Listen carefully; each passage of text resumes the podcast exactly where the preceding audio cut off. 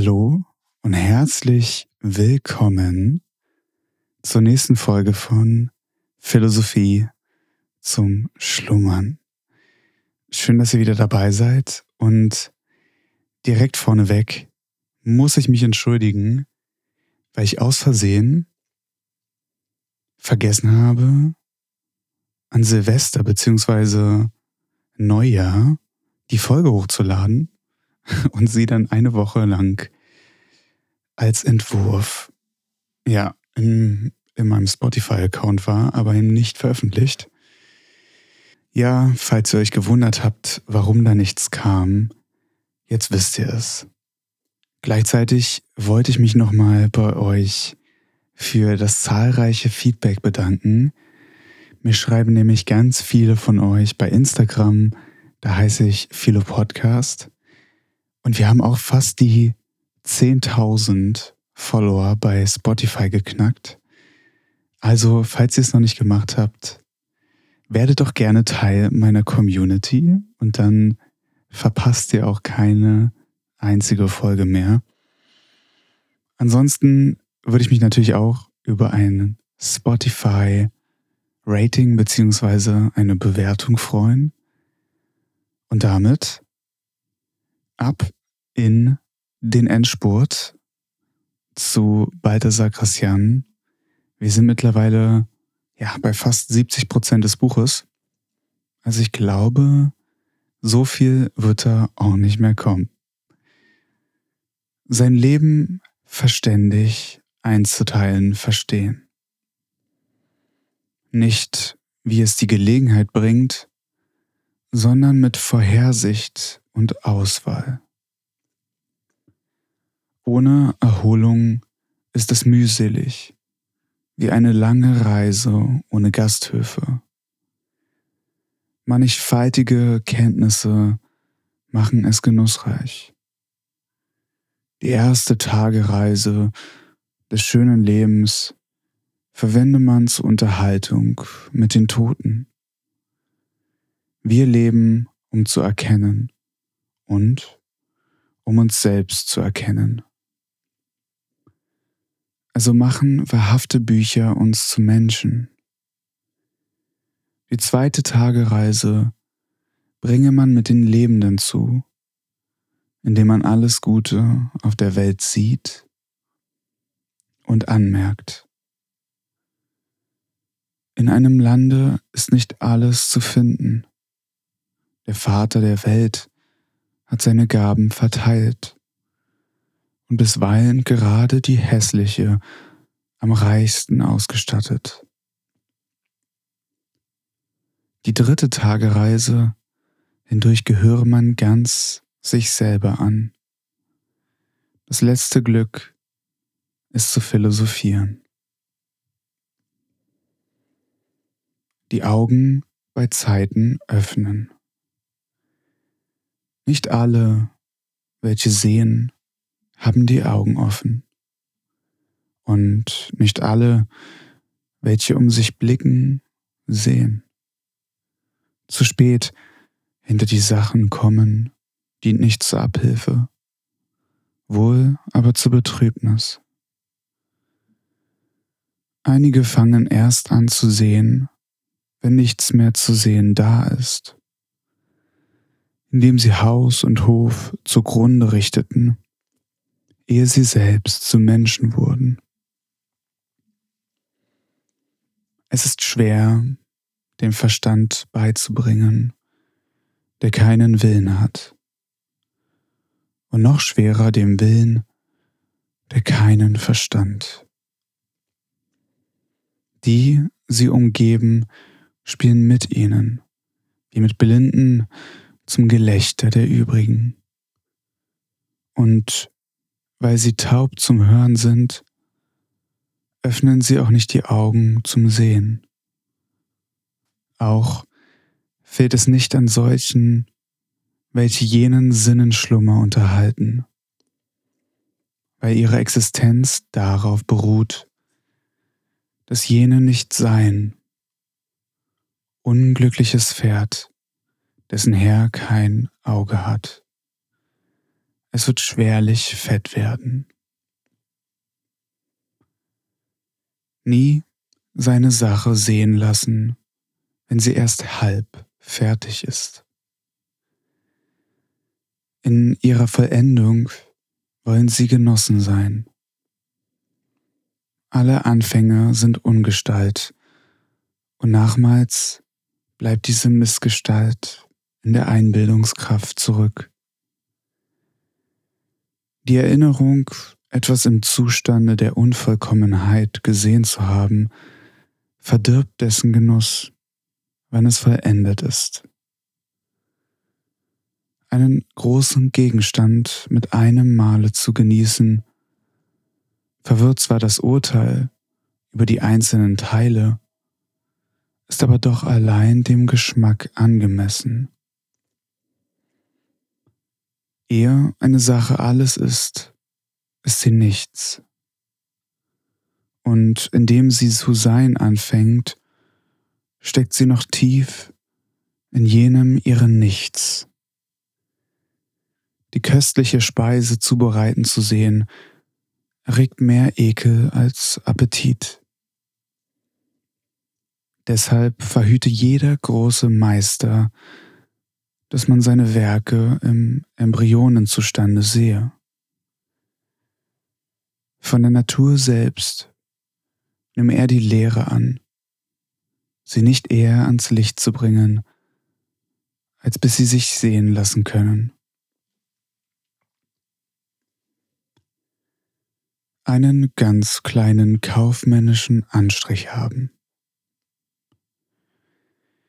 Nicht alles sei Beschaulichkeit, auch Handlung muss dabei sein.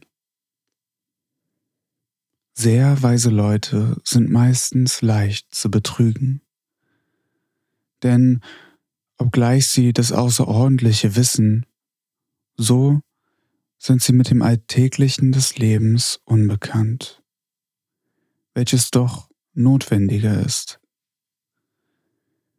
Die Betrachtung erhabener Dinge lässt ihnen für die des täglichen Treibens keine Zeit. Da sie nun das Erste, was sie wissen sollten und was allen auf ein Haar bekannt ist, nicht wissen. So werden sie entweder bewundert oder von der oberflächlichen Menge für unwissend gehalten. Daher trage der kluge Mann Sorge, etwas von dem Kaufmann an sich zu haben, gerade so viel als hinreicht, um nicht betrogen und sogar ausgelacht zu werden. Er sei ein Mann auch fürs tägliche Tun und Treiben, welches zwar nicht das Höchste, aber doch das Notwendigste im Leben ist. Wozu dient das Wissen, wenn es nicht praktisch ist? Und zu leben verstehen ist heutzutage das wahre Wissen. den fremden Geschmack nicht verfehlen. Sonst macht man ihm statt eines Vergnügens einen Verdruss. Einige erregen, indem sie eine Verbindlichkeit erzeigen wollen. Missfallen, weil sie die verschiedenen Sinnesarten nicht begreifen. Manches ist dem einen eine Schmeichelei, dem anderen eine Kränkung. Und manches, was eine Artigkeit sein sollte, war eine Beleidigung. Oft hat es mehr gekostet, jemandem Missvergnügen zu bereiten, als es gekostet haben würde, ihm Vergnügungen zu machen. Man verliert alsdann den Dank und das Geschenk, weil man den Leitstern zum fremden Wohlgefallen verloren hat. Wer den Sinn des anderen nicht kennt, wird ihn schwerlich befriedigen. Daher auch kam es, dass manche ein Lob zu äußern vermeinte und einen Tadel aussprach, zu seiner wohlverdienten Strafe. Andere wieder glauben, durch ihre Beredsamkeit zu unterhalten, und martern den Geist durch ihre Geschwätzigkeit. Ich finde, was hier ein schöner Punkt ist, den wir daraus ziehen können, ist, dass wir bedenken sollten, dass es ganz häufig mehr kostet, jemanden anderen Böses zu wollen, als was Gutes zu wollen. Sowohl für euch selber als natürlich auch für den anderen. Und da muss ich irgendwie ein Beispiel geben, wenn man sich im Straßenverkehr zum Beispiel aufregt und nehmen wir mal an, ihr werdet ganz ja wild, sage ich mal, wenn jemand hinter euch äh, eine Lichthupe macht und hupt und so weiter und ihr dann die Person ausbremst. Und man könnte natürlich sagen, ja super, jetzt ist, der, ist die andere Person noch aufgeregter. Aber gleichzeitig fühlt ihr euch in der Situation wahrscheinlich danach auch schlecht. Also im Endeffekt hat es für alle Leute, alle Beteiligten die Situation nur verschlechtert. Na, und würde man das nicht machen, dann wäre zumindest auf eurer Seite ein deutlich entspannterer Geist zurück. Weiter geht's. Nie die Ehre jemanden in die Hände geben, ohne die seinige Unterpfand zu haben. Man muss so gehen, dass der beiderseitige Vorteil im Schweigen, der Schaden in der Mitteilung liege. Wo die Ehre im Spiel ist, muss stets der Handel ganz gemeinschaftlich sein so dass jeder von beiden für die Ehre des anderen seiner eigenen Ehre wegen Sorge tragen muss. Nie soll man die Ehre dem anderen anvertrauen. Geschieht es dennoch einmal, so sei es so künstlich angelegt, dass hier wirklich die Klugheit der Vorsicht weichen könnte.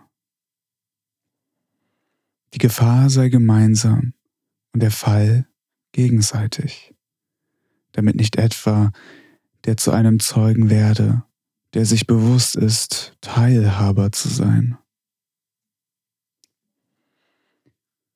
Zu bitten, verstehen. Bei einigen Leuten ist nichts schwerer, bei anderen nichts leichter. Denn es gibt Leute, die nichts abzuschlagen imstande sind. Bei solchen ist kein Dietrich vonnöten. Allein es gibt andere, deren erstes Wort zu allen Stunden Nein ist. Bei diesen bedarf es der Geschicklichkeit, bei allen aber der gelegene Zeit man überrasche sie bei fröhlicher Laune, wenn die vorhergegangene Mahlzeit des Leibes oder des Geistes sie aufgeheitert hat.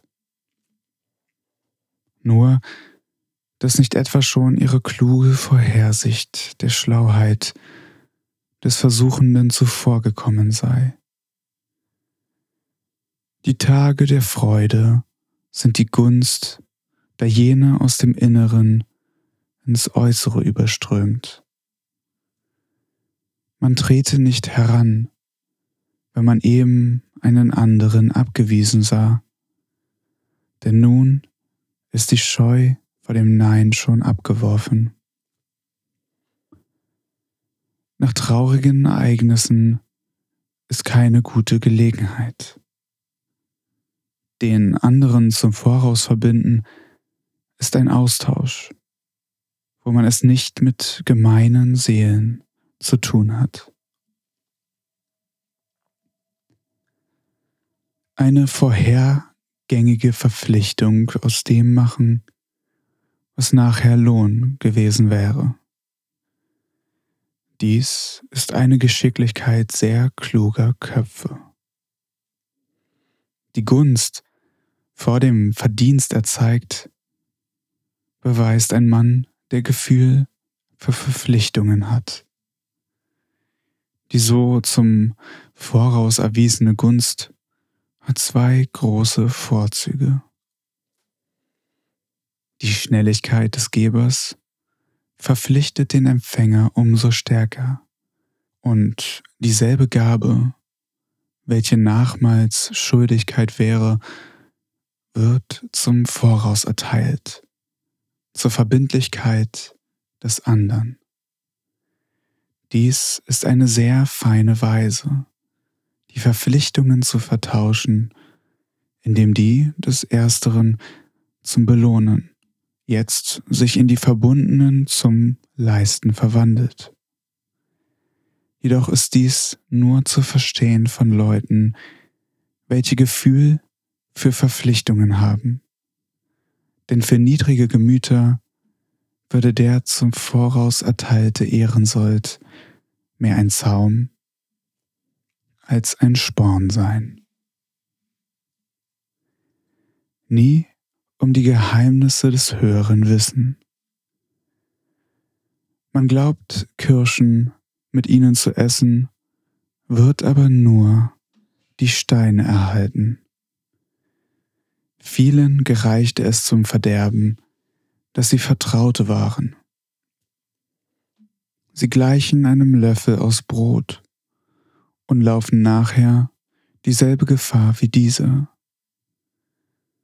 Die Mitteilung eines Geheimnisses von Seiten des Fürsten ist keine Gunst, sondern ein Drang seines Herzens.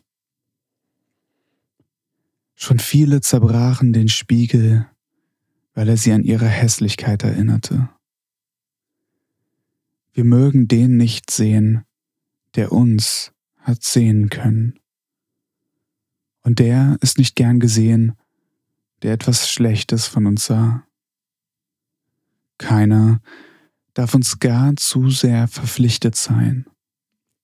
Am wenigsten ein Mächtiger. Und dann noch eher durch etwas Gutes das wir ihm erzeigt, als durch Begünstigungen dieser Art.